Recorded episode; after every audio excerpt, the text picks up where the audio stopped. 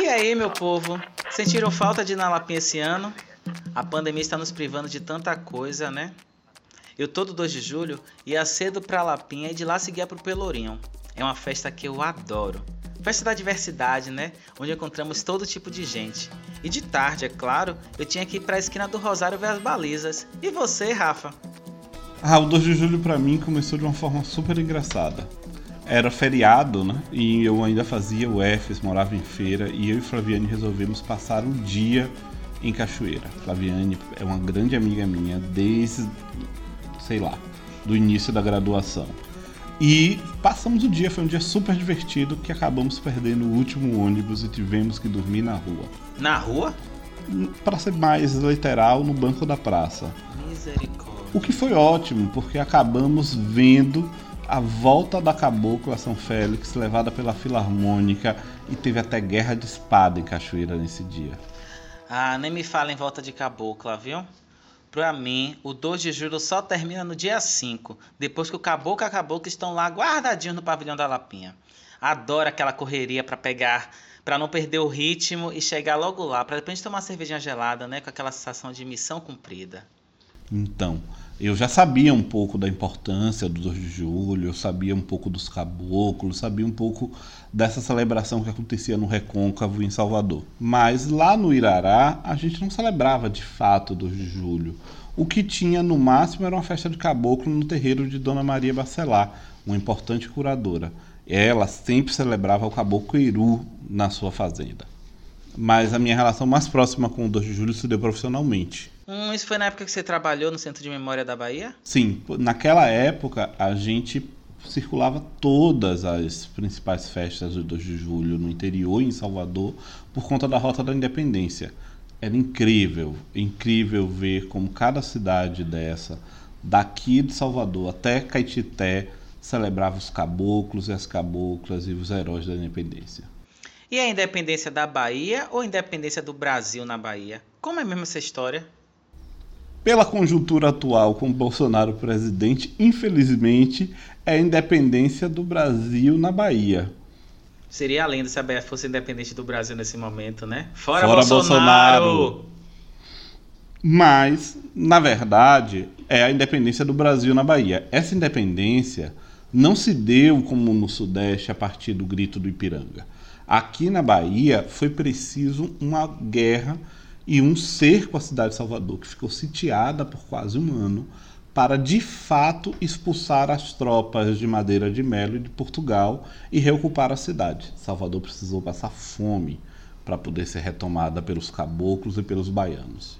Nossa, então quer dizer que a comida, ou melhor, a falta de comida foi crucial para a vitória dos baianos? Que massa! Sim, nós também fizemos essa pergunta de como a festa do 2 de julho surgiu em sua vida para o professor Milton Moura. Para quem não conhece, Milton é professor de História da UFBA e um grande pesquisador sobre as festas da Bahia, especialmente o Carnaval e o 2 de julho. Ele nos contou um pouquinho como os caboclos o levaram à festa. É, eu sempre gostei muito da festa do 2 de julho. Sempre fui e quando eu soube que tinha a festa da volta da cabocla também, passei aí todo ano.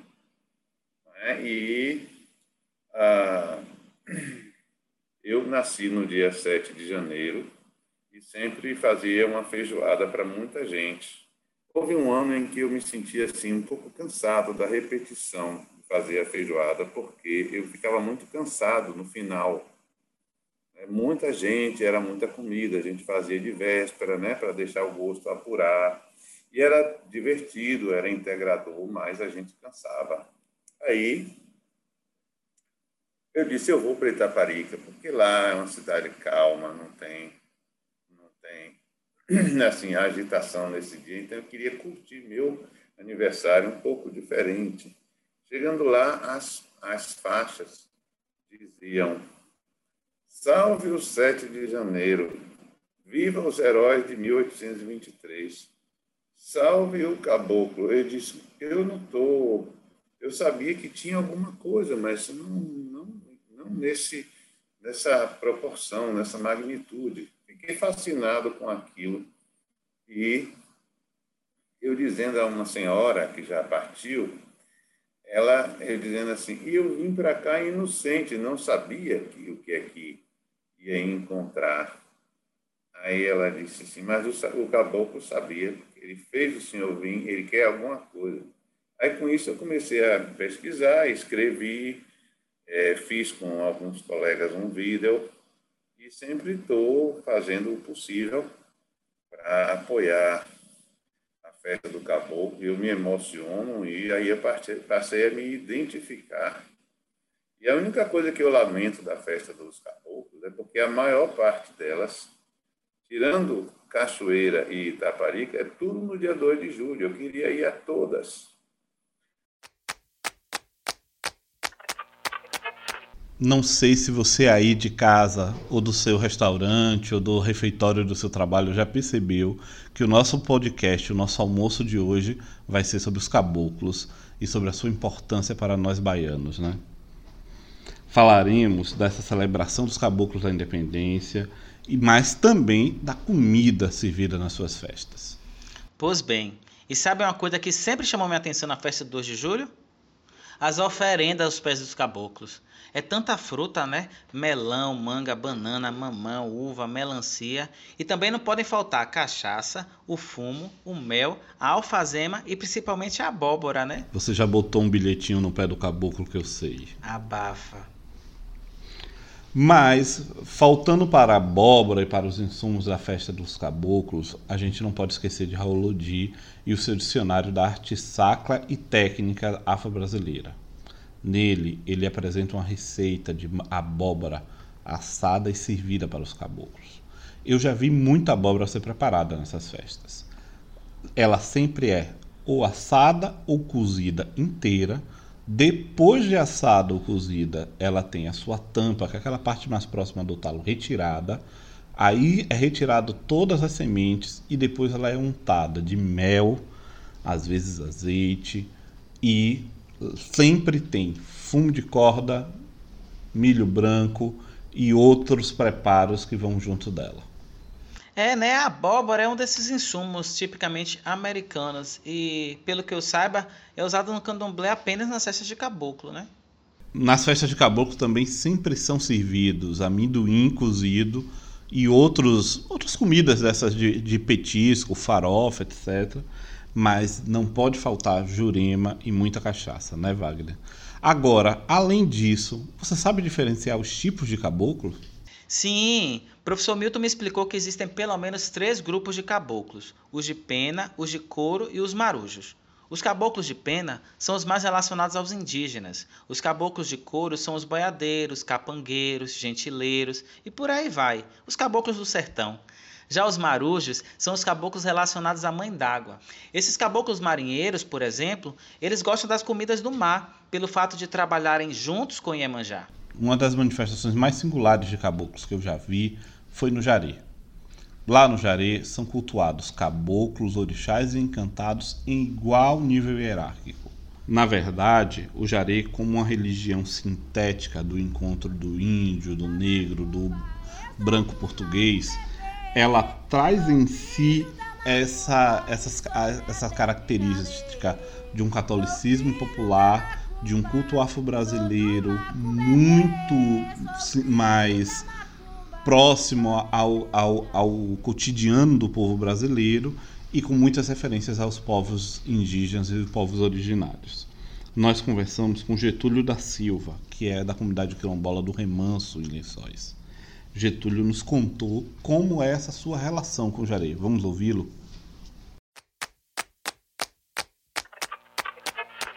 O Jaré surgiu na minha vida através da minha família, porque meu pai ele era curandeiro de Jaré. Aí o Jaré surgiu na minha vida por conta disso. Então, é, desde criança, é da minha família, né? Os portugueses e outros, outros, outras pessoas é, trouxe a igreja católica. Então, a igreja católica ela veio na tradução em português, em latim. Só que é, o africano, ele tinha o culto dele, que é o jari, né? Tipo o candomblé, que é o toque do tambor, é aquelas danças, as músicas, as cores, né? O, a, a, as comidas. Então, no jaré, eles trouxe tudo é a tradução, já tra é traduzido. Nossa, eu já estive no remanso, mas nunca fui uma festa do Jaré, acredita? Mas pelo que eu li, os caboclos do Jaré são responsáveis pelas curas tanto do corpo quanto da alma. E por isso mesmo as mães e os pais de santo da religião são chamados de curadores. Nas noites de batejaré, quando se tocam os tambores, os encantados incorporam os filhos de santo, que dançam e realizam diversas consultas e curas. Entre as cerimônias do jaré, as maiores são em setembro para São Cosme e São Damião e em dezembro para Santa Bárbara. E é óbvio que nessas festas tem caruru, né? Cariru. Isso, cariru, eles chamam cariru. Só que eu achava que no cariru do jaré, o cortado de quiabos com dendê era o prato principal da celebração. Até que Getúlio nos explicou quais comidas não podem faltar no cariru de lá. O cariru pode fazer mais prato, não é só o vatapá não. O pessoal faz galinha, faz arroz, faz feijão fradinho. Tem pessoas também que não faz isso, só faz só o vatapá, um arroz e um frango. Outras pessoas fazem pipoca, dá um suco para as crianças, um bolo. A pessoa que fez uma, faz a, a reza e pronto.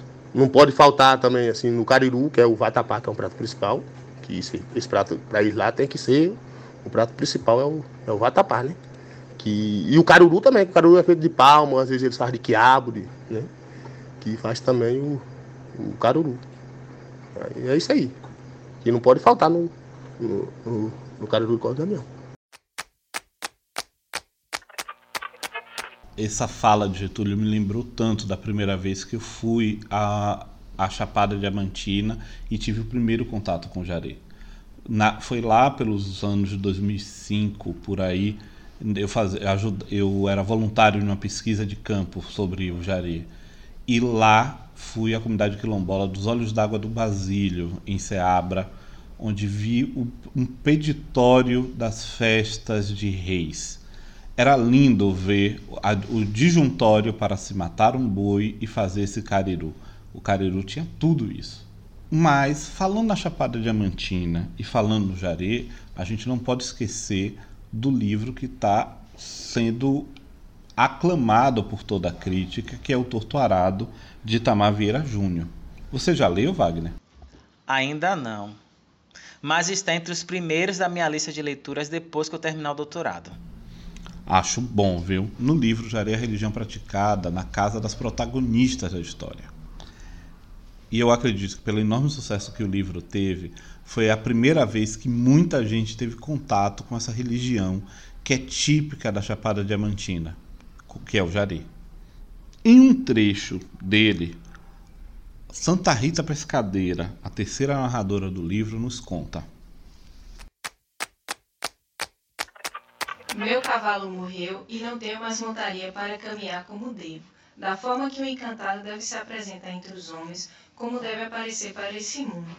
Desde então, passei a vagar sem rumo, arrodeando aqui, arrodeando acolá, procurando um corpo que pudesse me acolher. Meu cavalo era uma mulher chamada Miúda, mas quando me apossava da sua carne, seu nome era Santa Rita Pescadeira. Foi nela que cavalguei por tempo, não conto o tempo, mas montei o corpo de Miúda solitário. Sou muito mais antiga que os cem anos de Miúda. Antes dela, me abriguei em muitos corpos. Desde que a gente adentrou matas e rios, adentrou serras e lagoas, desde que a cobiça cavou buracos profundos e o povo se embrenhou no chão como tatus, buscando a pedra brilhante. Uau! Agora fiquei com ainda mais vontade de ler o livro e ir numa cerimônia do jaré. Ah, cavalo aqui, gente, é como normalmente são chamados os médios que recebem os orixás caboclos encantados.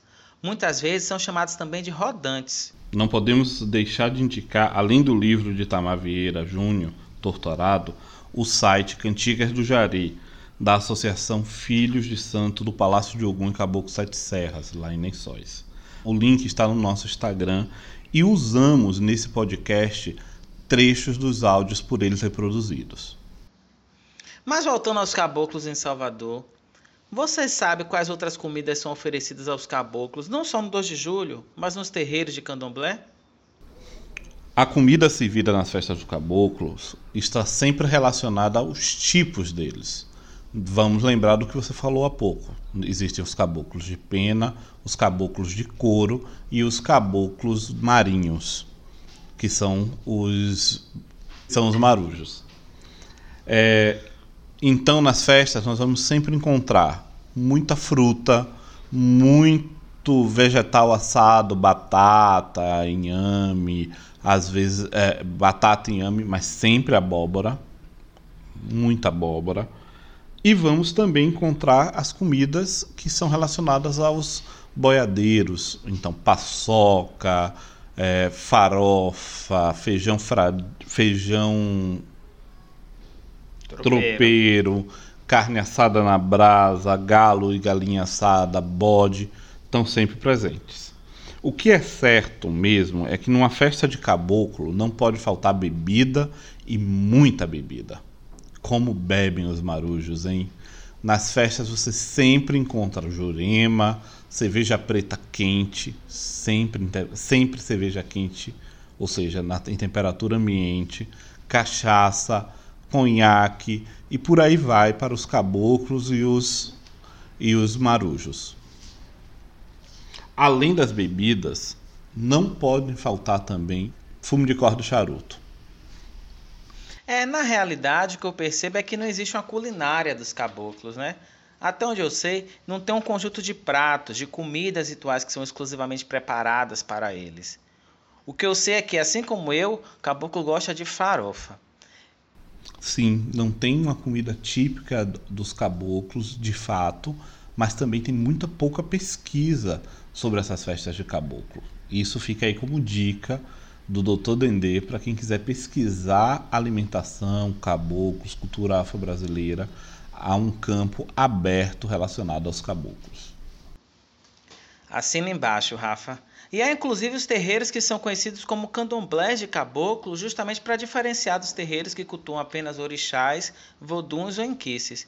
Por exemplo, quando Donald Pierce esteve aqui, Donald Pierce é um sociólogo americano, gente, que fez pesquisas aqui na Bahia lá pelos idos dos anos 30. Os mais famosos terreiros de caboclo que existiam aqui, segundo ele, eram o do pai de santo Jubiabá, na Cruz do Cosme, o da mãe de santo Sabina, na Quinta da Barra, e o do pai de santo Joãozinho, ou João da Pedra Preta, na Gomeia. Salve Caboclo Pedra Preta, do grande Joãozinho da Gomeia. Salve! Extrapolando os aspectos religiosos, os caboclos também têm um, um poder simbólico muito forte relacionado à independência do, do Brasil na Bahia. É, no cortejo do 2 de julho, é possível ver uma variedade dessas relações e dessa devoção do povo baiano com os caboclos. Verdade, Rafa. Ó, eu já vi gente ajoelhada aos pés do caboclo, gente que escreve bilhete, cartinha com pedido de agradecimento. Como você. Sim, Rafael. Gente que leva sacola com fruta, verdura para depositar nos carros do caboclo e da cabocla. Pessoas que aplaudem a passagem dos carros dos caboclos. E já vi até gente que conversa com eles, como se fossem pessoas como nós. Eu juro que eu já vi. E como destacou o professor Milton, isso se deve ao poder agregador do caboclo. Vamos escutá-lo. O caboclo somos nós todos é o único personagem capaz de reunir todo mundo. Eu vejo, tanto no Campo Grande, né, na Lapinha, quanto em Taparica, eu vejo o caboclo recapitulando tudo. Pessoas assim, da minha cor, pessoas muito claras, inclusive de olhos claros, que não são da religião quando vê o caboclo, se reconhece nele. Ele é um vulto que, justamente por ser tão volátil, ele não é controlado por nenhuma religião hierárquica, né, como o catolicismo, o candomblé, é, e, e, ele tem essa liberdade, esse poder de agregar todo mundo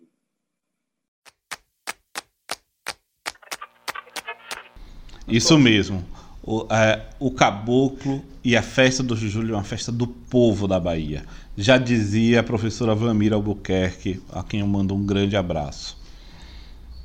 Na festa nós temos gente da religião, gente que não tem religião, católicos, candomblecistas, ubandistas, devotos, não devotos, partidos políticos, brancos, pretos, direita, esquerda, todo tipo de gente está presente, do sindicalista a, a, as vadias com seus peitos de fora.